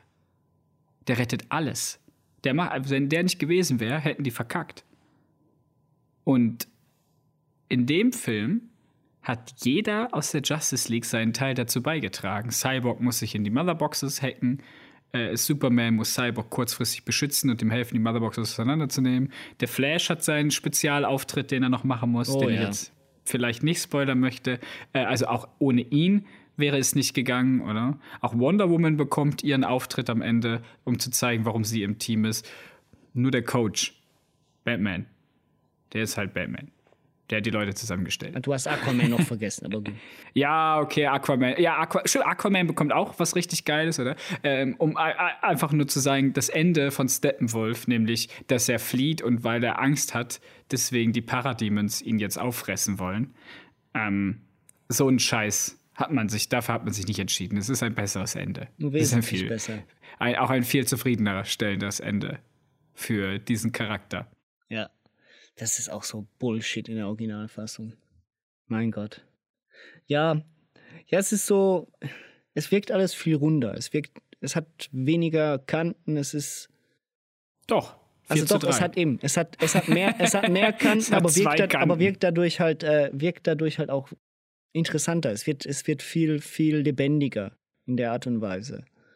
Und äh, das andere, ja gut, okay, wir reden jetzt über den größten negativen Punkt des Filmes. Für dich. 4 zu 3. Sprich für dich selbst. Warum? Warum? Warum? 4 zu 3. Wir sind doch im Jahre 2021. 4 zu 3. Keine Ahnung, wir hätten, wir hätten meinen Fernseher hätten wir auch einfach 90 Grad drehen sollen und dann hätten wir es vielleicht ohne schwarzen Rand gucken können. So die Instagram-Story mäßig. Game, ich habe ja auch gesagt, Darüber ich glaube, das ist der geredet, Punkt. Ich ja. glaube, S- Snyder will den ganzen Film noch auf Instagram veröffentlichen. Ja, als ja, auf IGTV könnt ihr euch jetzt mein Snyder Cut angucken übers Handy. Auf dem Handy. Geil. Mm, Ja, da müssen wir drüber reden. Also der ganze Film ist im Format 4 zu 3. Für Leute, die jetzt nicht wissen, was das Format 4 zu 3 bedeutet, das bedeutet, dass zwar nicht wie sonst bei Filmen oben oder bei den meisten Filmen oben und unten der schwarze Balken ist, ist jetzt links und rechts ein sehr breiter schwarzer Balken. Dafür ist das Bild nach oben hin ausgefüllt. Also das Verhältnis der beiden Seiten ist voll ausgefüllt nach oben äh, und dann zu vier. Oder? Das ist so rum. Genau. Ist vier in der Breite und drei in der Höhe. So, und das macht den ganzen Film relativ quadratisch. Nicht ganz, aber es sieht halt sehr quadratisch aus, das Bild. Das bedeutet, dass links und rechts Sachen, die gedreht worden sind, weil der Film ist nämlich im IMAX-Format gedreht worden, fehlt eigentlich Bildinformation links und rechts. Trotzdem ist alles Wichtige im Bild. Abgesehen von dem Hund. Der musste leider rausgeschnitten werden. Ja, nein, Aber es- ansonsten, ja, ja. deswegen, deswegen sage ich auf der einen Seite, es ist sicher gewöhnungsbedürftig und es ist sicher nicht eben nicht der Gewohnheit entsprechend, wie man Filme sonst guckt, aber es macht den Film prinzipiell nicht schlechter, weil alles, was du sehen musst, drin ist. Ja, ich verstehe das. Ab- Und es fällt ja, man gewöhnt sich dann doch irgendwann dran. Es ist ja nicht so, dass es wirklich problematisch ist. Aber für. Wenn du den Film eh schon in 16 zu 9 gedreht hast, also beziehungsweise Im IMAX. im IMAX gedreht hast, warum veröffentlichst du ihn dann nicht im IMAX-Format? Oder wenigstens 16 zu 9? Warum musst du es ausgerechnet 4 zu 3 machen und uns 20 Jahre, äh, über 20 Jahre in die Vergangenheit setzen damit? Das ist das, was ich. Es gibt ja einen Grund, warum man sich entschieden hat, technisch gesehen, das irgendwann von 4 zu 3 auf 16 zu 9 erhöhen. Weil es halt auch Damit natürlich man mehr Bildmaterial man hat. mehr Bildmaterial hat und damit es interessanter ist. Auch schönere Bilder überhaupt entstehen können. Weil das menschliche Blickfeld ist ja auch breit und nicht quadratisch. Also meine Vermutung ist zum einen, ohne, ich habe jetzt nichts nachgelesen, habe mir kein Interview dazu angehört, aber wenn ich raten müsste oder wenn ich jetzt interpretieren darf, warum er das 4 zu 3 Format gewählt hat, dann zum einen, damit es sich der Film anders anfühlt und das tut er dadurch. Damit es wirklich sein Cut ist und man das gar nicht verwechseln kann. Dass man nicht quasi auch 16 Snyder und sich überlegen muss, gucke ich jetzt den Snyder Cut ja, oder das nicht. ist ein guter Punkt, stimmt, ja. Das ist das eine. Das andere, was ich mir auch vorstellen könnte, um wieder zu zeigen, dass der Film halt sehr comic-booky ist, ist natürlich, dass wir quasi ein Panel haben. Wir haben ein quadratisches Bild, weißt du, wie in einem Comic-Heft, so ein kleines Panel, in dem er uns Seite für Seite seine Vision zeigt, seine Bilder. Und das macht halt irgendwie was anderes aus, finde ich jetzt. Weil ich hätte es natürlich auch schön gefunden, wenn am Ende in dem großen Action-Feuerwerk, was dann am Ende dann endlich und was es sich auch verdient hat, muss man ja auch mal dazu sagen, der Film verdient sich das Ende durch diese lange Laufzeit. Ähm, wenn dann irgendwie plötzlich auf 16 zu 9 rausgegangen wäre oder, oder das IMAX-Bild sich auch immer vergrößert hätte, so wie man das jetzt zuletzt bei WandaVision gesehen hat, das wäre natürlich, Alter, dann wäre ich aber huiuiui. Dann wäre ich aber aufgesprungen, wie bei gewissen Cameo-Sachen, die da drin passiert sind. Ja. du kommst, du kommst, äh, kommst auf einen guten Punkt zu schreiben. Ich würde direkt mal so sagen, was waren dann deine Lieblings-Cameos in dem Film? Es gibt ja nur zwei. Ja, du kannst es auch ja, weiter. Eigentlich gibt es drei. Es gibt drei Cameos. Okay. Also äh, ähm, Atom wird ange angeteased.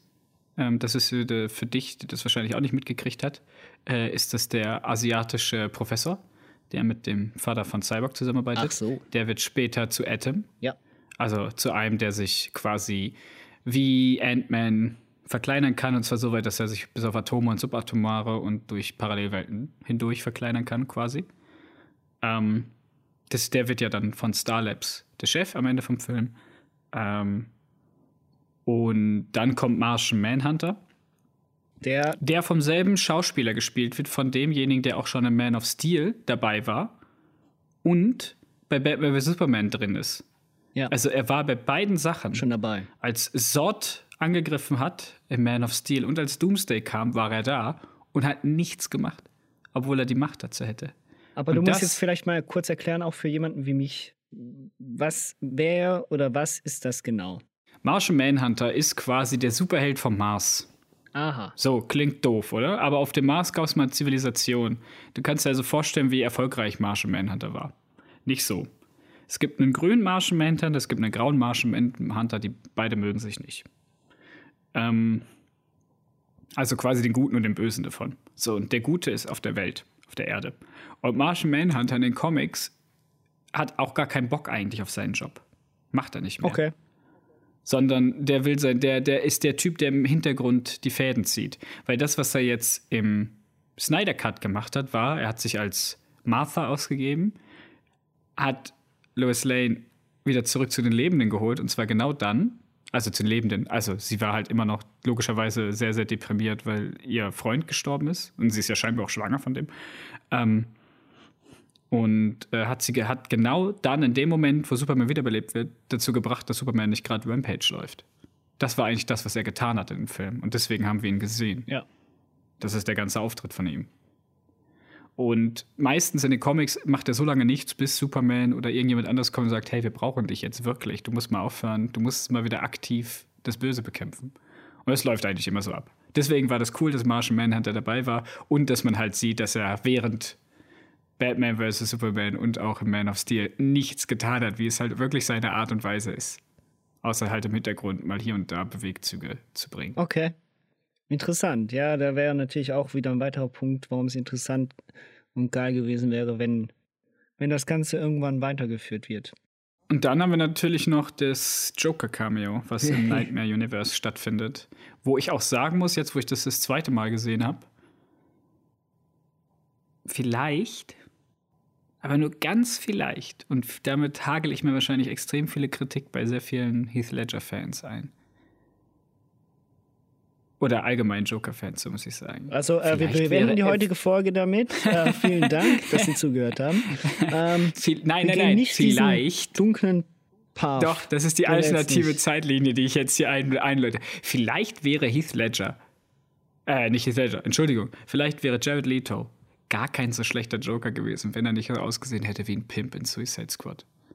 Was ja übrigens auch nochmal ein Grund ist, warum das ganze DC-Universe gefloppt ist, weil zum gleichen Jahr wie Batman vs. Superman rauskam, kam auch Suicide Squad raus. Und abgesehen vom Trailer war der Film einfach nicht gut.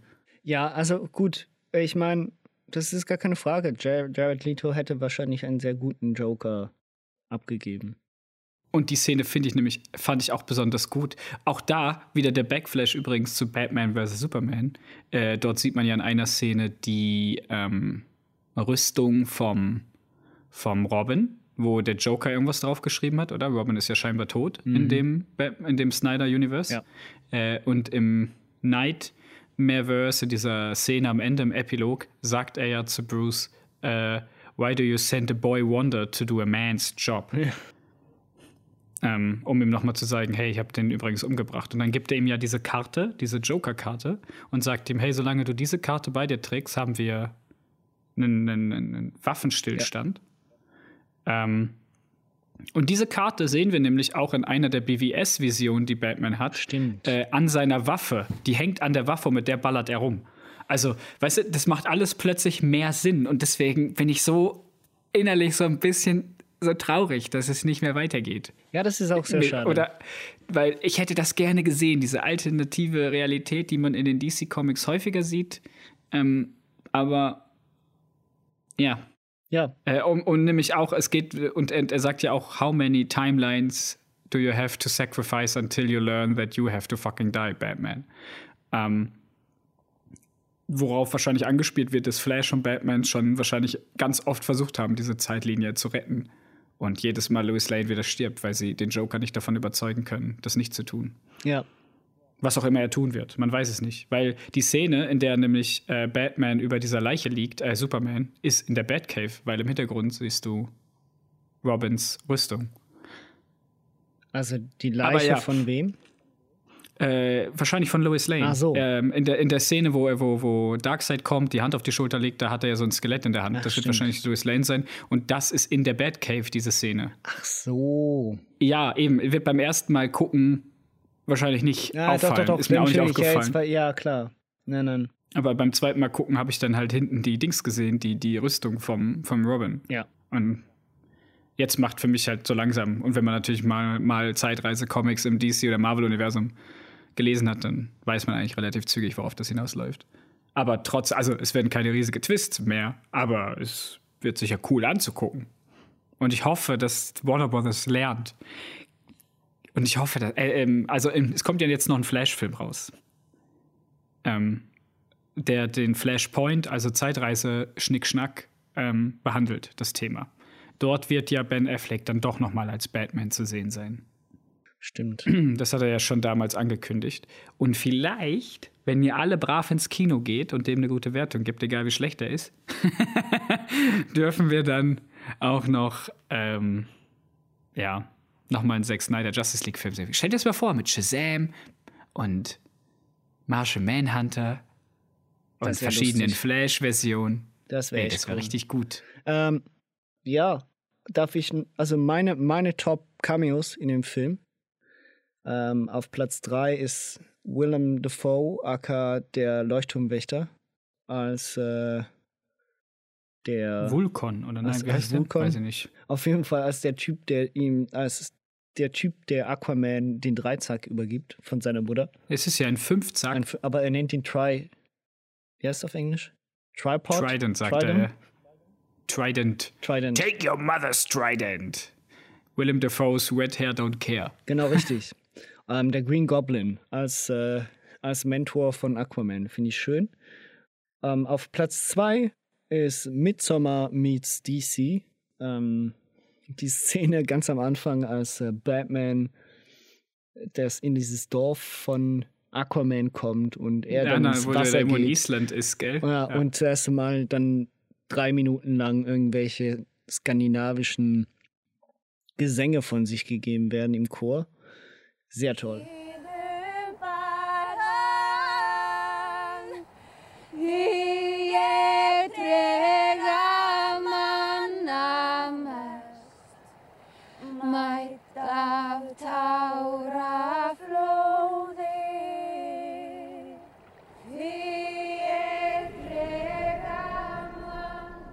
Und am Ende wird noch, am Ende wird noch schön der Pullover geschnüffelt. Ja, genau richtig. Schöner Pullover von Aquaman geschnüffelt. Und mein Platz Nummer eins der besten Cameos ist äh, der Gillette-Werbespot, der sich in den Zack Snyder Cut gedrückt hat. ja, wo er, wo er auch, es ist, es muss, Alter, das Ding ist so krass auf Gillette reingewirkt, ja. Und dann hat er da dieses, die, die Rasur. Es sieht eins zu eins aus wie so einer der Gillette-Werbespots. Das finde ich das geil. Und dann macht er nur einen einzigen Zug und hat dann auch wie in den Gillette-Ding jetzt einfach noch so Rasierschaum an der Backe und nachher dreht er sich um. Er ist gar nicht fertig mit seiner Rasur. Das ist so gut. Und er ist wie ein Babypopo sieht er nach aus. Passt überhaupt nicht zum alten äh, Batman. Aber gut. ja, das ist meine Top 3 der Cameos im Sektor. Das sind die Top 3 Cameos, alles klar. Andere Filme, die sich in diesem Film verirrt haben. Ah, und du darfst die Watchmen-Referenzszene nicht vergessen, wo der Shot unter dem fliegenden Batmobil gedöns. Stimmt. Äh, oder diesem Batwing, das er gebaut hat, das Riesenteil, was aussieht wie das Zeppelin von ähm, Night Owl. Äh, und auch die gleiche Szene, wie quasi die Kamera unter des, dem Teil ist. Mhm ähm, und alle rausspringen. Und diese Szene gibt es auch ähnlich, wenn sie in die Arktis fliegen. Stimmt, das sah geil aus, ja. Ja, das fand ich natürlich, das war natürlich ganz klar eine Referenz an alle, äh, also an, an Watchmen halt. Ach ja. So, kommen wir doch noch mal jetzt zu dem, was ich am Anfang angesprochen habe, dass der Snyder Cut besser ist als der 2017er Film. Darüber müssen wir nicht reden, oder? Das haben wir jetzt, glaube ich, demonstriert. Ja, ich glaube ganz ernsthaft, jeder, der sich mit Film beschäftigt, und jeder, der, der ein bisschen Ahnung hat von, vom DC-Universe, zu dem ich ja nicht gehöre, aber du, ich glaube, kann nicht der Meinung sein, dass der 2017er Justice League im Ernst besser ist als der Snyder Cut. Das geht nicht. Genau, jetzt ist aber die Frage, die ich halt am Anfang dann gestellt hatte, ist es denn jetzt ein guter Film? Also deine Meinung ist ja wahrscheinlich äh, ziemlich offensichtlich. Ähm, ist es ein guter Film? Ja. Ja. Es ist kein überragender Film aus meiner Sicht. Es ist. Äh, das, was ich toll finde an dem Film, ist, dass er eine Geschichte erzählt. Also er ist nicht nur, er unterhält nicht nur, in Anführungszeichen, teilweise unterhält er sogar nicht, sondern erzählt nur eine Geschichte. Also lässt sich auch viel Zeit dabei. Ähm, und ist dadurch fast schon ein bisschen indie-mäßig äh, vom Stil her. Aber es, es ist halt wirklich, es ist eine, du wirst in ein Universum eingeladen und wenn du dich darauf einlässt, dann kriegst du auch was dafür. Dann ist das mehr als einfach nur ein paar Lacher und ein paar geile Action-Szenen, sondern du wirst wirklich in eine andere Welt äh, katapultiert und lernst auch diese Charaktere viel besser kennen als im Original dass der Film teilweise eben doch mehr Style als Substance hat, wird trotzdem klar. Also das, das kann er nicht verheimlichen und darauf muss man sich auch einlassen. Dadurch wird der Film gut, aber halt nicht mega gut. Also es ist so, dafür könnte der Film doch eine halbe Stunde kürzer sein an bestimmten Stellen und dafür könnte er an, an ein paar Stellen, an, an ein paar Stellen vielleicht an, an welcher Stelle könnte er denn kürzer sein?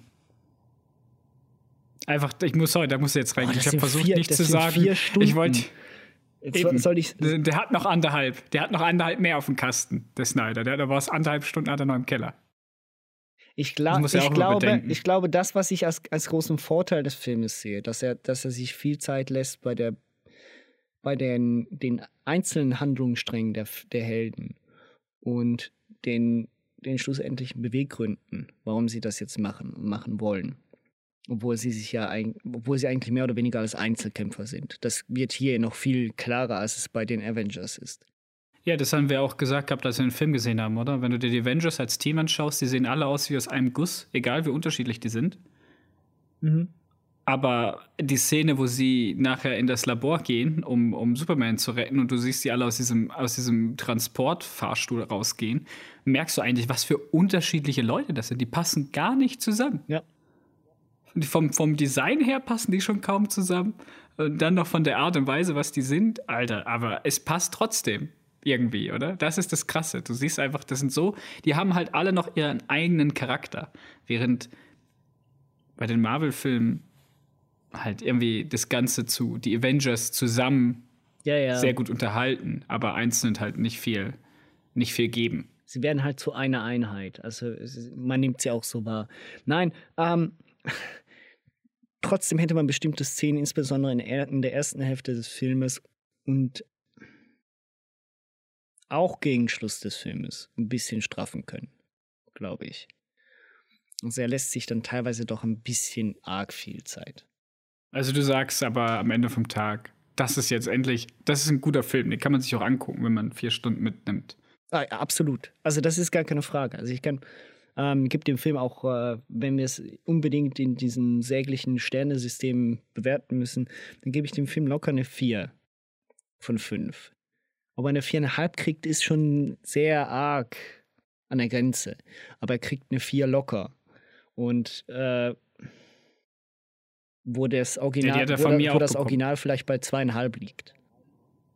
Das Original lag damals bei mir bei drei.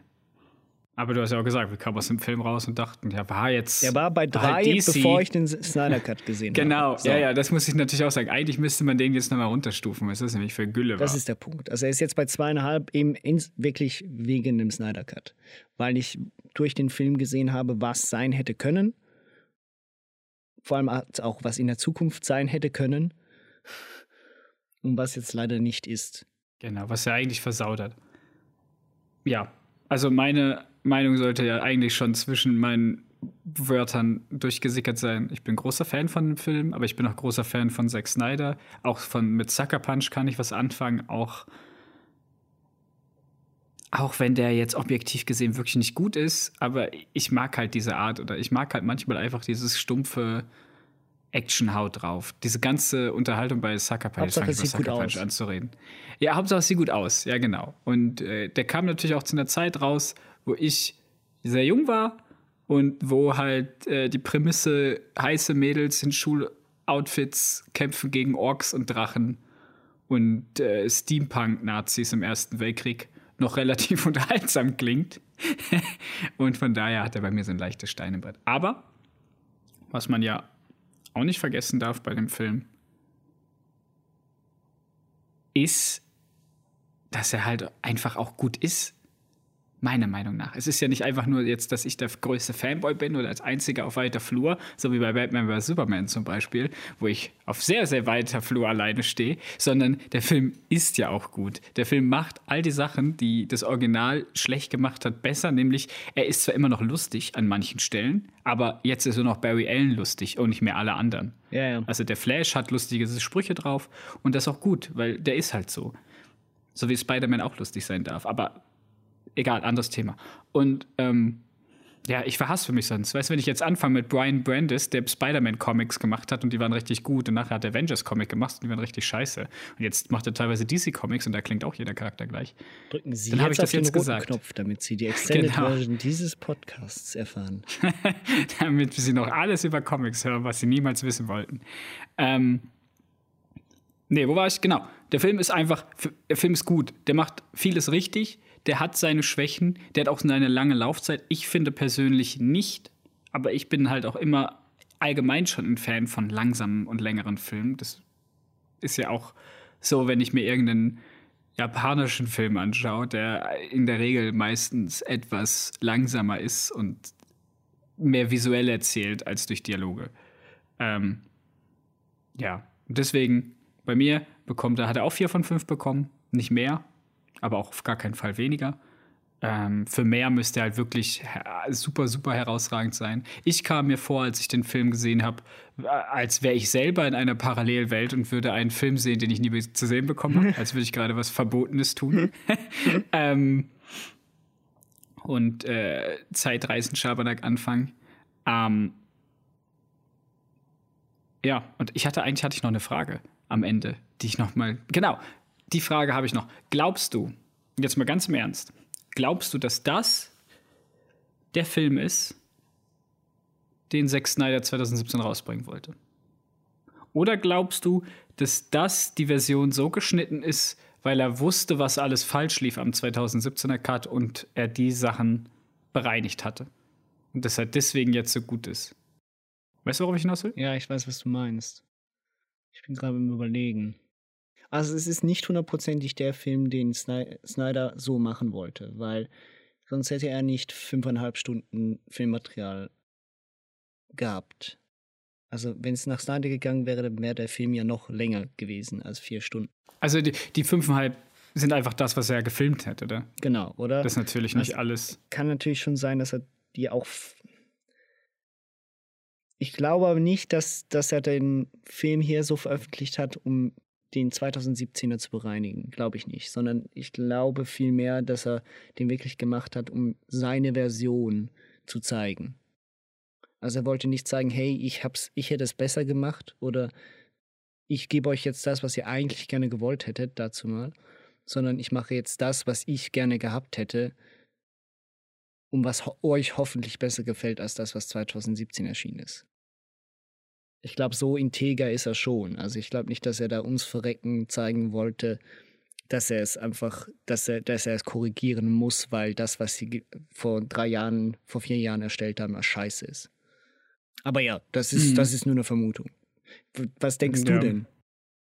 Ja, ich bin da so geteilt, aber ich bin da halt eher so der Pessimist, oder? Und der in den Leuten eher das Schlechte sieht. Und äh, wenn man sich mal, also Fan, so großer Fan ich auch von Zack Snyders Schaffen bin, von seinen Filmen, so unsympathisch und aufgeblasen kommt er mir manchmal in Interviews rüber. Okay. Wenn du dir mal so Das stimmt, Interviews ja. anschaust mit ihm, wo er das Gefühl hat, er sei der allergrößte Künstler in Hollywood, den es überhaupt gibt, oder? So ähnlich wie das ja auch bei uns mit Tarantino der Fall ist, wo wir sagen, Tarantino macht gute Filme, aber manchmal kannst du ihm halt auch nicht länger als 15 Minuten zuhören.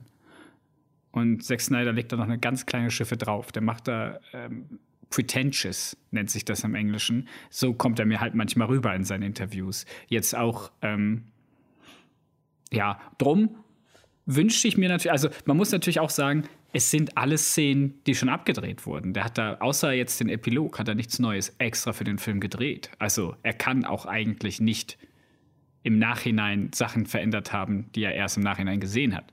Sondern er muss das ja alles mit dem Material gemacht haben, was er vorher hatte. Von daher traue ich ihm schon zu, dass das so seine Version oder Vision ungefähr war. Aber ich glaube auch, dass er gewisse Schwachstellen, die der Film der 2017er Version hat, gesehen hat und die nochmal wie extra auskorrigiert hat. Ob er das gemacht hat, indem er gewisse Sachen länger zeigt oder halt nicht. Oder ich glaube, dass er sich von den fünfeinhalb Stunden, die er hatte, das richtige Material ausgesucht hat, um das zu korrigieren. Wissen tue ich es natürlich nicht und äh, beschuldigen möchte ich ihn auch für nichts. Aber meine Vermutung ist, dass es sicher beides ist. Zum einen ist es sicher mal seine Vision gewesen. Man sieht es ja auch mit Batman vs. Superman, mit dem ganzen Nightmareverse, ähm, dass es irgendwie in diese Richtung geht.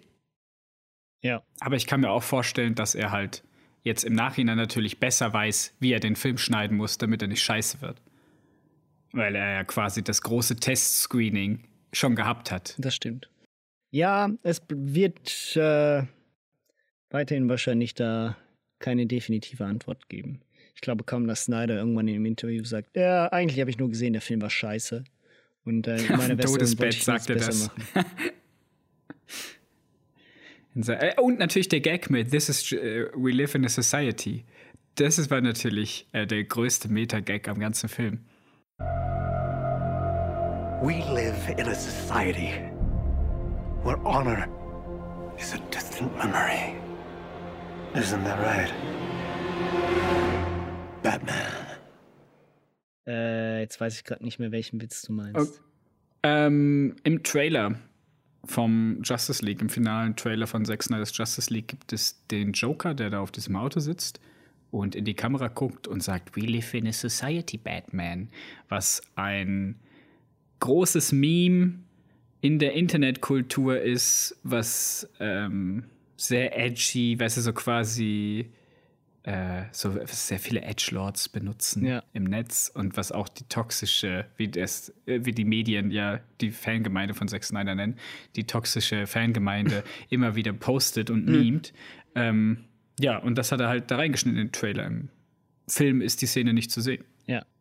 Das war nur für den Trailer und nur um nochmal Hype zu generieren. Ach so. Das fand ich eigentlich ganz lustig. Deswegen saß ich ja, als wir da drin waren, und hab darauf gewartet, gleich kommt We Live in a Society, gleich kommt's, gleich kommt. Es kam nicht. Es war wirklich nur Extra für den Trailer. der Hype Extra für den Trailer haben sie das gemacht. Ja, Aber ja, äh, wieder- äh, Snyder ist vielleicht auch ein, ein kleiner Edgelord, das kann gut sein. Ein kleiner, ja, wenn du seine Filme anguckst, die sehr edgy und dark sind. Ja, gut, aber auf jeden Fall äh, bin ich froh, dass wir den Film geguckt haben und äh, dass, ich, dass wir ihn vor, vor allem am Stück geguckt haben. Ich glaube, wenn ich den alleine mir gegeben hätte, ähm, ich weiß nicht, ob ich konstant vier Stunden dran geblieben wäre. Also ich bin ja Konstantin vier Stunden dran geblieben. Und mal wieder der gute alte Konstantin-Joke. Ähm, ja. Ich weiß es auch nicht. Also, ich weiß es ja. Ich habe den zweiten habe ich ja geguckt, äh, zum zweiten Mal. Aber ich finde, der Hype hat sich gelohnt. Man wird nicht enttäuscht. Man kann auch meiner Meinung nach gar nicht zu viel erwarten. Und das ist halt auch das, was, glaube ich, den Film ausmacht. Dadurch, dass man den alten gesehen hat, hat man ja kaum Erwartungen. Man glaubt halt, er wird jetzt marginal besser. Aber so viel besser, wie er ist, da wäre ich nicht von ausgegangen, muss ich ganz ehrlich sagen. Ja, gut. Ich hätte jetzt am, ich hätte wirklich nicht, ich hätte gedacht, das wird jetzt wie bei Batman vs. Superman so eine Sache, wo man subjektiv als sagt, ja, eigentlich schon cool, aber ist nicht guckbar. Weißt du? Aber so wie halt hier angeblich die Funktionäre bei Warner Brothers, die ja zu seiner Version damals gesagt haben, das ist nicht schaubar. Und das frage ich mich halt, sind die wirklich so blind? Oder haben die absolut keinen Filmgeschmack und das sind einfach nur irgendwelche BWLer, die sich da nach oben geschlafen haben? Ja, dass sie da irgendwie mit Zahlen gut umgehen können und wirklich keine Ahnung vom Filmbusiness haben, dass sie bei so einem Film sagen, das kann man nicht gucken? Ja, aber das ist vielleicht genau der Oder Punkt. war die damalige Version eben nicht dasselbe, das, was wir heute gekriegt haben?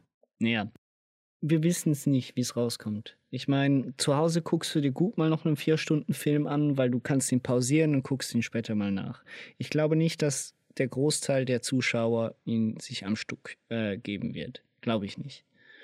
Und deshalb wäre auch die Frage, und du hast es ja gut gesagt, ich glaube, das größte Problem, warum dieser Film nicht schaubar gewesen wäre, dazu mal, ist, dass tatsächlich einfach die Länge da gewesen ist. Und deshalb verstehe ich nicht, warum ihn, man hätte ihn locker irgendwo aufteilen können. Wenn man ihn in vier Teile auf, äh, in sechs Teile auf, aufspalten hätte können als Miniserie, dann hätte man ihn auch in zwei Filme aufteilen können. Ich finde nicht. Ich, mir- ich finde halt, ich habe mir, das- ich hab mir diese Frage ich mir wirklich lang gestellt und es gibt für mich keinen Moment in dem Film, wo ich sagen kann, oder? Wenn wir jetzt mal als Beispiel Infinity War nehmen, klar, der geht und Endgame, aber das sind jetzt zwei Filme, die gehen dann insgesamt fast sieben Stunden, oder? Oder sechs? Sechseinhalb? Irgendwie so. Ja, aber die Filme sind so geschrieben worden, dass der eine aufhört mit dem riesigen Cliffhanger, den es halt hat, oder? Und dann weitergehen kann im nächsten. Aber der Batman-Film hat für mich, und das ist eigentlich auch eine große Schwachstelle, auf die ich noch gar nicht zu. Also, du hast es schon gesagt, man könnte ihn kürzen. Ich glaube auch, dass er ein Pacing-Problem hat, aber nicht wegen der Länge, sondern. Ja, man hätte vielleicht woanders was dazufügen können und wieder woanders was wegschneiden. Vielleicht hast du doch recht. Aber auf jeden Fall, das Pacing ist in dem Film halt ein bisschen off. So. Ähm, und deswegen sehe ich nirgendwo in diesen sechs Kapiteln, oder die wir haben, irgendwo eine Stelle, wo du mit wirklicher Inbrunst sagen kann, hier hören wir mit dem Teil auf. Und die anderen zwei Stunden zeigen wir dann ein Jahr später. Ja. Als sechs Kapitel kann ich mir das noch vorstellen, weißt du, auf der Plattform selber. Dann guckst du das, so wie mit dem äh, Extended Cut von Hateful Eight, wo du auch vier Folgen hast, quasi böse gesagt. Bei sowas geht das, weil du kannst ja einfach weitergucken, wenn du willst. Ja, das stimmt schon, ja. Aber als zwei Filme, wäre der Film irgendwo, wo du sagen könntest, boah, jetzt habe ich aber Bock, wie geht's weiter? Dann, wenn da, da- weißt du, dann, du hättest den Film anders schneiden müssen. Du hättest dann irgendwie Darkseid zeigen müssen, der sagt, Ready the Armada. Und dann hätte der aufhören müssen. Aber dann hätte im nächsten Teil auch das fucking nochmal Darkseid da sein müssen. Ja, gut. Aber ja, wie, das ist halt meine, meine Meinung. Der weiß, wie, mit was für einer Inbrunst ich bei so Comic-Verfilmungen immer diskutiere. Und das, das, das sag, also, das muss man hier alles mit, mit ein bisschen Vorsicht genießen.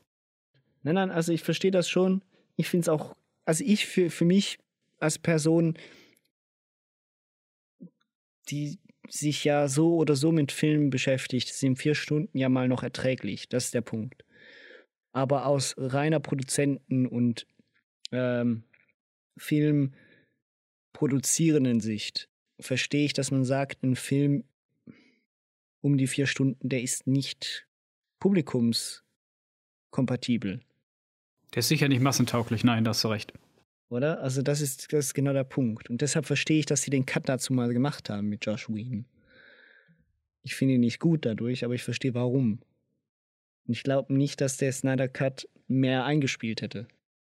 Das, das ist nämlich auch meine Vermutung. Ich glaube, dass er jetzt halt auch so beliebt ist, weil wir halt wissen, was für ein Garbage früher rausgekommen wäre. Wenn das die einzige Version gewesen wäre, die rausgekommen wäre, dann hätten den trotzdem alle verrissen. Ja, glaube ich auch. Weil die Leute auch einfach, vielleicht bin ich davor eingenommen, weil ich Fan von Zack Snyders Werken bin, aber weil ich manchmal das Gefühl habe, die Leute wollen ihn auch einfach ein bisschen haten, weil er halt persönlich manchmal sehr unsympathisch sein kann. Er hat auch einen sehr eigenen Stil. Und den Stil, den muss man mögen. Und wenn man ihn mag, dann ist man halt wirklich auch Fan von ihm. Und ansonsten kann einem das auch sehr zuwider sein. Weil halt auch sehr viel Style over Substance vorhanden ist bei ihm. Weil das Ganze sehr dirty wirkt teilweise. Weil es roher ist. Und ähm, das kann ich gut nachvollziehen. Ich, ich mag ihn. Ich, bin jetzt nicht so ein Fanboy wie du. Aber das sieht man ja eben genau auch. Das ist das, das eigentlich auch das Fazit, mehr oder weniger. Der Film ist ja nur durch die Fangemeinschaft möglich gewesen. Jetzt. Und das ist genau der Punkt. Er ist ein Kultregisseur. Und er wird einer weiterhin bleiben. Also das heißt, seine Filme sind im Normalfall erst im Retail sobald sie draußen sind. Mittlerweile kann man ja davon fast schon nicht mehr reden. Ähm, aber Filme sind eigentlich, seine Filme sind erst dann erfolgreich, sobald sie von den Fans zu Hause dutzendfach gerewatcht werden können. Ja, das ist sicher, das ist sicher so. Da kann ich jetzt nichts gegen sagen. Ausnahmsweise mal. Aber auf jeden Fall hat es mir jetzt persönlich Lust gemacht, mal wieder Watchmen zu sehen oder wenigstens Batman vs. Superman mir nochmal reinzuhauen im Extended Cut. Den habe ich nämlich noch nicht gesehen. Ich auch noch nicht im Extended Cut. Den müsste ich mir auch noch angucken. Also, das wäre tatsächlich mal noch eine Überlegung wert, mir diese dreieinhalb Stunden zu geben. Na komm, wir machen ein Doppelfeature. Wir gucken erst den Watchmen Uncut und dann am Stück kommst um 10 zu mir und dann mhm. gehst um 10. Wir machen das Ganze mit, mit Live-Kommentar von uns. Das finde ich gut. Ein Audio. Oh, das ist copyrighted. Das darf okay, ich nicht sagen. Das piepsen wir raus. Das ist gut. Alles klar. Nein, gut. Ähm, aber ich würde sagen, ähm, ich, kann, ich kann ihn nur empfehlen. Also ich glaube, jeder allem, der sich auch mit Superheldenfilmen beschäftigt und der Superheldenfilme cool findet, hey, ich meine, es tut keinem weh. Fang ihn an, wenn nach zwei Stunden du merkst, es geht nicht, was ich nachvollziehen kann, dann mach ihn halt aus. Und dann guckst du ihn vielleicht ein anderes Mal fertig oder halt nie. Aber ich glaube, man muss sich wirklich selber ein Bild davon machen. Ja, bei mir dasselbe. Guckt ihn euch an, wenn ihr euch satt gesehen habt an der Marvel-Formel, dann ist das wirklich, auch wenn es ein sehr langer, aber es ist ein sehr langer, erfrischender Wind, der euch dann mal da entgegenpustet. Jo. Ja, und dann können wir nur hoffen, dass tatsächlich irgendwann äh, das äh, Nightmare Universe dann doch fortgeführt wird. Da, da würde ich mich besser, da würde ich, Halleluja, da würde ich, du, mein Grinsen, vielleicht kann man es durch das Mikrofon hören, wie ich jetzt schon Bock hätte darauf. Das bin ich der allererste, der sich so ein erste Klasse Hype Train Ticket holt. Und Choo Choo up in Sex Snyderverse bin ich dabei. Ja. Gut, sind wir gute Dinge und dann äh, bedanke ich mich bei dir. Ja, und ich bedanke mich auch bei dir. Und, äh, und äh, tschüss. Tschüss.